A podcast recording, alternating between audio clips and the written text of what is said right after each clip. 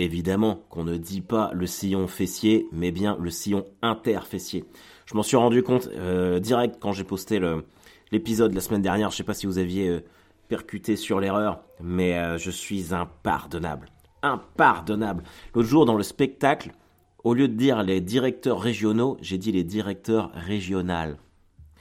Et je l'ai dit trois soirs de suite sans m'en rendre compte. Je suis devenu un teubé, les amis. Je suis devenu un teubé. Bonjour à tous et bienvenue dans ce point du lundi matin, le 31 janvier, ce dernier jour du mois de janvier qui va sonner le glas de notre Dry January. Enfin, le glas de mon Dry January à moi. Euh, d'ailleurs, je sais pas si vous l'avez fait ou pas, mais euh, ça a été particulièrement, euh, particulièrement facile cette année. alors vous, vous remarquerez peut-être que j'ai la voix enrouée et le nez pris parce que roulement de tambour, j'ai le Covid. Et voilà, j'ai le, j'ai le Covid. J'ai appris ça hier. Léonard, mon fils, l'a eu euh, jeudi. Euh, donc je me suis fait tester vendredi parce que le samedi j'allais jouer à Cournon d'Auvergne. J'ai été négatif. Et puis, euh, et puis bah, le samedi soir après le spectacle, je, l'ai dit aux membres de l'équipe du théâtre, j'ai le nez qui coule, là j'ai un peu mal à la gorge. J'espère que j'ai pas chopé le Covid. Puis bon, connaissant ma ma mentalité un peu paranoïaque qui m'ont rassuré. Et, euh, et le lendemain, euh, quand je me suis réveillé, je sentais, je ah, je suis sûr que j'ai le Covid. Vous savez, j'avais le, masque comme, euh, comme une sinusite là. En fait, ça me fait comme un gros rhume pour l'instant. Et du coup, je suis rentré. C'est pour ça que j'ai gardé mon masque toute la soirée, depuis samedi quand même. Et je suis rentré chez moi le dimanche. Direct, je suis allé me faire tester avec ma fille parce qu'elle avait de la fièvre et tout. Alors c'est marrant, c'est qu'on a fait un autotest euh, chez nous. Pour elle, elle était positive. On arrive dans le cabinet infirmier, euh, elle était négative. Donc, euh, mais on l'a quand même gardée à l'école parce que vu que je l'ai, que Léonard l'a. Alors moi c'est marrant parce que quand ils m'ont fait, bah Léonard c'était pareil. Quand ils nous ont fait le test, ils ont à peine mis les deux gouttes sur le sur le morceau de plastique là que les deux traits sont apparus direct. Tac, allez hop, Covid, terminé. Donc voilà, bah, j'ai le Covid. Alors évidemment, c'est un débat. C'est un débat. Est-ce que pour l'instant, il n'est pas, il est pas très sévère. Euh, alors je me sens quand même moins bien qu'hier, pour être honnête. Mais c'est plus, ouais, comme si j'avais pris un, un coup de froid. Et encore, j'ai pas mal à la gorge. J'ai quelques petites courbatures, mais vite fait. En, vrai, euh, je pourrais très bien les avoir euh, suite à suite au déplacement de ce week-end, parce que j'ai pas très bien dormi. C'est plus en fait l'impression d'avoir euh, le nez euh, congestionné. Mais euh, si ça reste comme ça, franchement, franchement c'est cool. Ça devrait, ça devrait le faire. Et puis bon, vu que tout le monde là, fallait bien que je l'ai. Et en vrai, je suis quand même vachement surpris de pas l'avoir chopé avant, étant donné le nombre de personnes que je rencontre et de déplacements que je fais. Donc voilà, écoutez, je fais partie de cette, de cette grande famille du Covid. Et après, on verra bien l'impact du vaccin euh, sur... Euh, parce que moi j'ai mes trois doses, bon ça va pas empêcher de le choper. Mais bon, il paraît que le vaccin, euh, Dixit, mon médecin, il m'a dit qu'il n'était pas super efficace sur Omicron. Alors je sais pas, parce que du coup je sais pas lequel j'ai. A priori, il y a quand même de grandes chances que ce soit Omicron. Mais bon, voilà. non, ce qui me casse vraiment les couilles, et ça, vous allez me comprendre, c'est que là, du coup, je suis isolé et ben donc depuis hier, donc de dimanche 30 à, au, dimanche 7 février. Alors faut que je regarde apparemment si t'as plus de symptômes et que au, bout du cinquième jour tu peux être négatif, tu peux ressortir. Mais bon, de toute façon on n'est plus à deux jours près. Enfin quoique, quoique, c'est ça le problème, c'est que vendredi les amis, non seulement cette semaine sonne la fin du Dry January, mais c'est le début de la semaine qui verra vendredi le nouvel album de Korn apparaître. Et ça fait quand même trois ans que j'attends ça. Et moi, je vais vous dire, euh, j'ai ma petite routine. Depuis 1999, quand Korn sort un nouvel album, je vais direct à l'ouverture de la FNAC à Caen, Centre Paul Doumer, et je m'achète le CD original. C'est le seul groupe dont j'achète encore les CD. Et je veux dire, euh, le Covid ne va quand même pas mettre à mal une certaine logique et une certaine tradition. Mais si je suis encore positif, je vais pas pouvoir le faire vendredi. Et ça, ça me fait chier. Ça me fait bien chier. Ça veut dire qu'il va falloir que, que je fasse un Amazon Prime là pour le recevoir vendredi direct parce qu'il est évidemment hors de question que j'attende la semaine trois jours pour euh, non, non je veux le CD dès qu'il arrive dès qu'il sort donc ça ça me fait un peu chier c'est pour ça que je vous disais que je ferais peut-être un test genre le vendredi matin un autotest voir si je suis toujours positif ou pas parce que si je suis négatif et que j'ai plus de symptômes parce qu'en vrai j'en ai quand même pas beaucoup eh ben j'irai vraiment très rapidement à la Fnac Paul Doumer. Vous savez que je séchais les cours exprès pour ça, pour aller m'acheter le nouveau corne. Donc euh, quand même, c'est pas le Covid qui va nous faire chier là. Ah, je serais déçu de pas pouvoir faire ma petite routine. Mais bon, c'est comme ça. Donc voici les voici les les nouvelles euh, les nouvelles fraîches, j'ai envie de vous dire. Euh, et ça éluderait presque la soirée à Cournon d'Auvergne, qui était très très cool. J'ai joué à la baie des singes à Cournon d'Auvergne, qui est à une dizaine de minutes de Clermont-Ferrand. Et ça m'a vraiment fait plaisir de retourner là-bas. La dernière fois que j'y étais allé à Clermont-Ferrand, c'était en 2010 pour le Festival international du court métrage. Donc euh, ça remonte un petit peu. J'avais les cheveux longs à l'époque et pas de barbe. et euh, ah, c'était, vraiment fou. C'était vraiment fou, on avait vécu. C'est là où j'avais rencontré euh, mon ami Hugues, Hugues Fléchard, qui m'a qui m'a tout appris sur l'écriture des scénarios, sur la construction d'un récit. Repose en paix, mon ami, il nous a quittés il y a, il y a trois ans maintenant. Et je l'avais rencontré au, au festival du court métrage, du coup, être là-bas, ça m'a quand même, ça m'a rappelé cette belle personne que j'aimais beaucoup et euh, à qui je pense extrêmement souvent.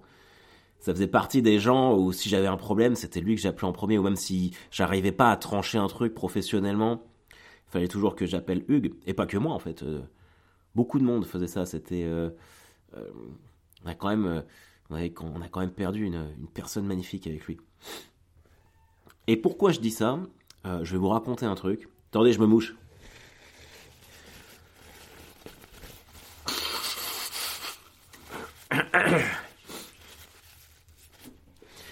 Alors, il m'est arrivé un truc, enfin, il m'est arrivé, il est arrivé quelque chose dans le train hier, mais qui m'a fait plaisir.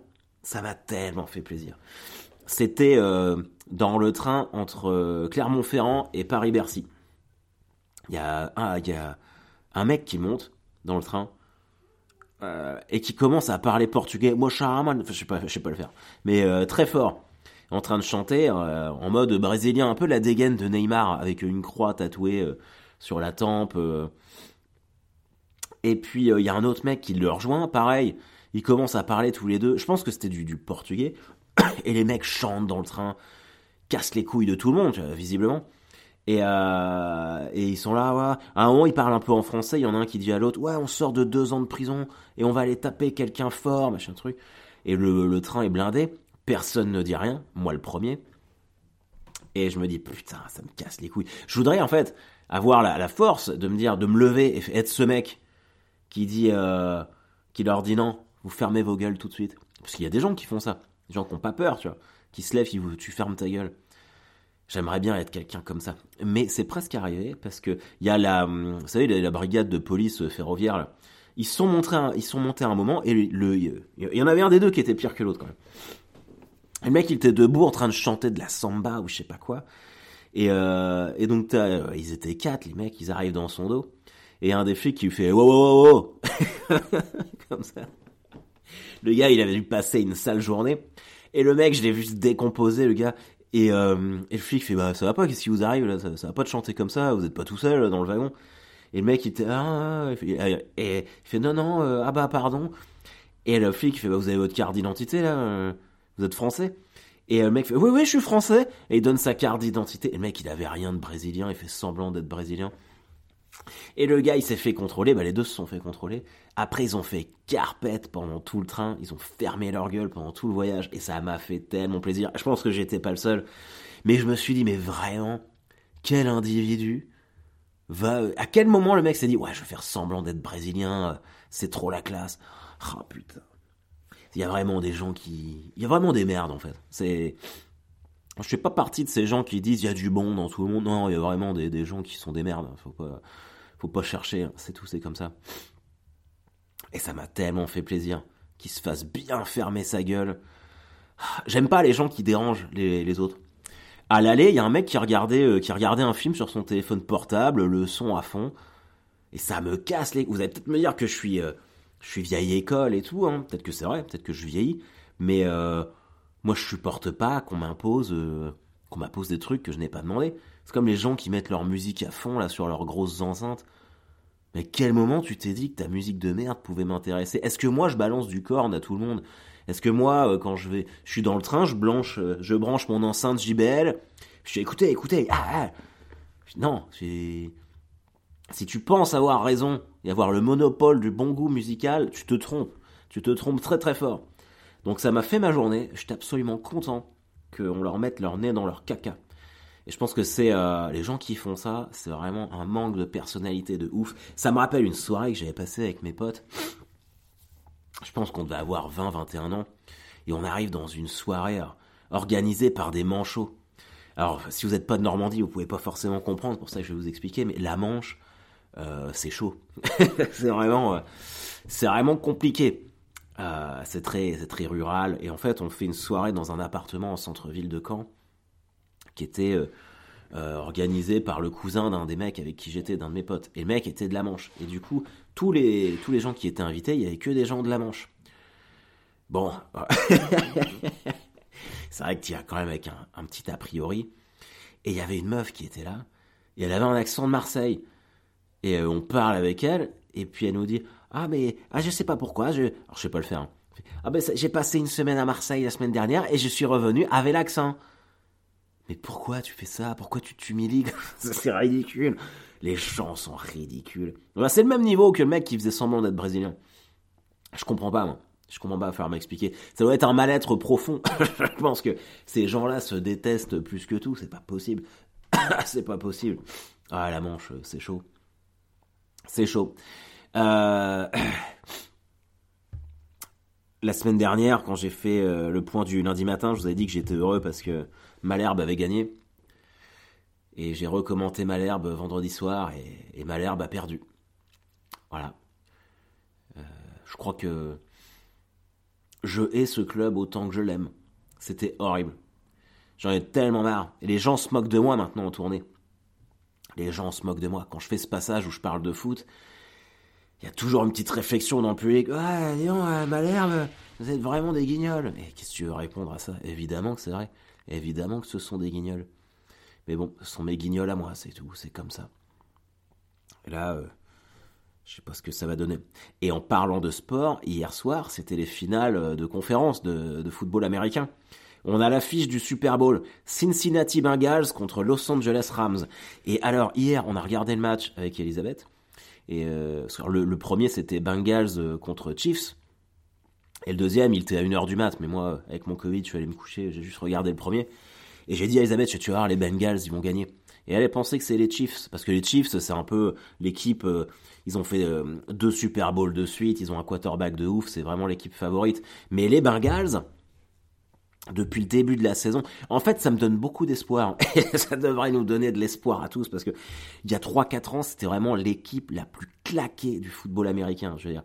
Et là, de les voir au Super Bowl, de les voir faire une super saison, et à chaque match, on leur dit, bon, bah non, c'est bien, vous avez été aussi loin, mais là, c'est fini. Moi, je pense qu'ils vont gagner le Super Bowl. Je pense qu'ils vont le gagner, et surtout, ça donne beaucoup d'espoir pour mes New York Jets, parce que c'est vraiment une équipe de merde, et même pour Malherbe, non, pour Malherbe, c'est définitivement perdu. Mais peut-être que dans 2-3 ans, j'aurai mes Jets au Super Bowl. Et ça, ce sera incroyable. Ça, ce sera incroyable. Mais, euh, je trouve ça bien, en fait, c'est vraiment... Euh, et là, ils perdaient 21-3 à la mi-temps. Alors quand on connaît bien le football américain, on sait que c'est pas grand-chose et qu'il peut y avoir des, des revirements de situation. Et ils ont fini par faire 24-24 euh, à la fin du temps réglementaire et 27-24 en prolongation parce qu'il y a eu un fumble. Ah, non, une interception. Une interception de ballon. Euh, bon là je deviens peut-être un peu technique. Enfin bref, ils ont gagné et c'était euh, c'était incroyable. J'adore c'est ça c'est vraiment des putains de moments de sport et en vrai il y a vraiment que le football américain qui peut te donner des retournements euh, de situation comme ça. C'est fou. Je sais pas si vous avez vu mais Tom Brady va prendre sa retraite. Tom Brady c'est l'ancien quarterback des Patriots qui avait fini à Tampa Bay aux Buccaneers et euh, c'est un des plus grands sportifs euh, de, tous les temps, américain euh, sans problème. Il a gagné 7 Super Bowls. Et l'histoire de Brady, elle est ouf. Parce qu'il se fait drafter par les. Alors, drafter. il est recruté par les, par les Patriots quand il est jeune, et c'est pas un quarterback incroyable. Je crois que le premier, ouais, le premier Super Bowl qu'il gagne, c'est en 2003. Il en a gagné 6 de suite avec les Patriots, qui se situent à Boston. Et il y a deux ans, son contrat n'est pas prolongé, je sais plus comment ça se passe. Et il part à Tampa Bay, Tampa Bay Buccaneers, qui était quand même une belle équipe de merde aussi. Et tout le monde se dit, bon bah le gars, euh, il part en pré-retraite en Floride. Et il a réussi à gagner le Super Bowl aussi avec cette équipe-là. Et là, ils ont fait demi-finale de conférence cette année. Enfin, c'est... c'est incroyable.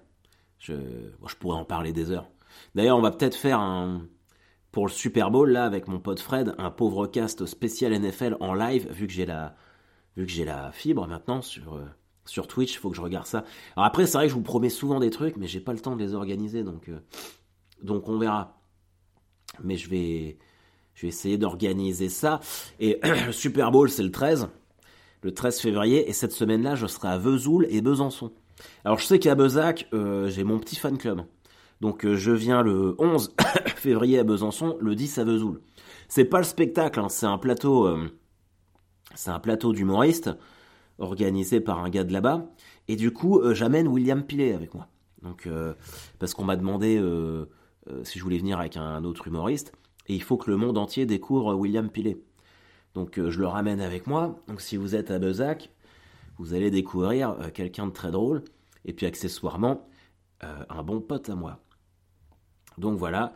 Et puis, euh, et alors, cette semaine, ils ont sorti la carte de France des villes et villages où il fait bon vivre. C'est le JDD qui a publié ça. Euh, alors, je voudrais pas placer un petit cocorico normand mal placé, mais si vous regardez la carte, l'essentiel est en Normandie. Donc, euh, donc voilà, qu'est-ce que je te dise?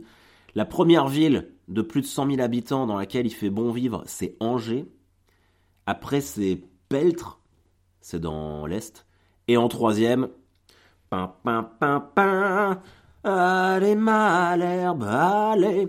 Et c'est quand en troisième Et alors quand on regarde la carte, tous les... Et mon village, mon village original, euh, originel plutôt, Saint-Comté, qui est limitrophe de Caen, là où j'ai grandi, c'est le premier village de France euh, où il fait bon vivre entre, euh, dans les villages qui ont entre 2000 et 3500 habitants. Mon petit village à moi, Saint-Comté, c'est incroyable, qui est d'ailleurs le village aussi de Tristan Lucas. On est du même euh, truc. Donc là, Cocorico, qu'est-ce que tu veux que je te dise?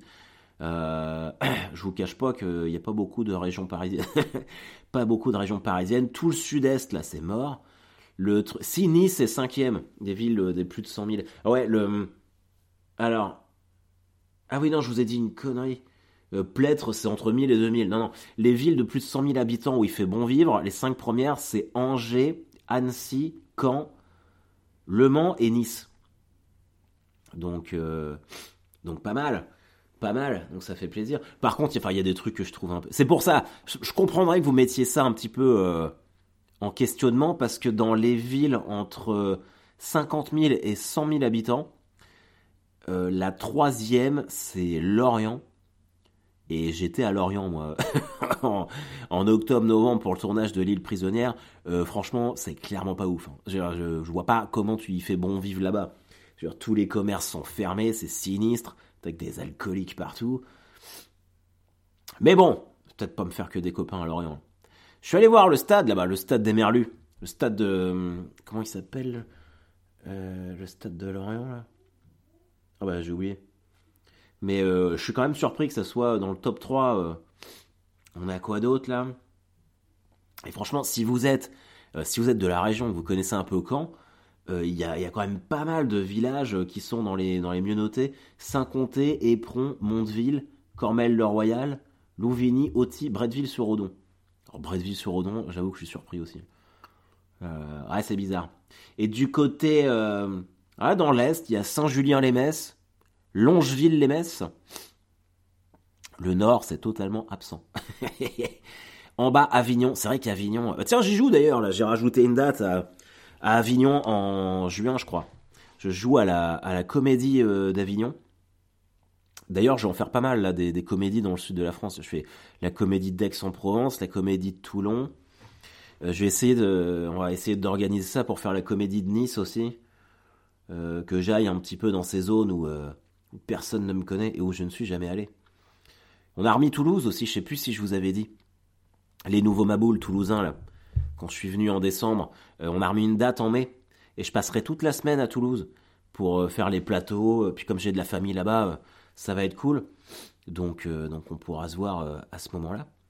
Euh, La Rochelle, Bayonne, Bayonne. Ah, je crois que c'est de là d'où vient Léopold. Ah non, lui vient d'où? Non, non. putain, il vient d'où lui? Oh merde, j'ai oublié le nom. truc Pays Basque, Saint-Jean, Saint-Jean-de-Luz, c'est ça. Oui.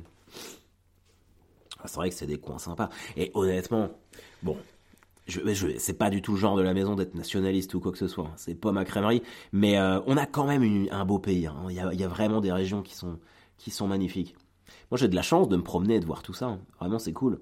C'est cool. Bon, les amis, ça fait 21 minutes que qu'on parle. Je vous tiens au courant euh, pour l'évolution de mon Covid. Euh, franchement, pour l'instant, ça va, ça va. Donc, vous inquiétez pas trop pour moi. Et puis, euh, et je vous dis, euh, eh ben bon Covid, parce qu'a priori on est tous en train de le choper. Je vous souhaite un bon Covid, euh, en bonne santé. Non, non, plus sérieusement, je vous souhaite à tous une excellente semaine. On commence, on arrive dans le mois de février. Moi, c'est le mois que je déteste le plus, le mois de février. Il me déprime. Ça et novembre.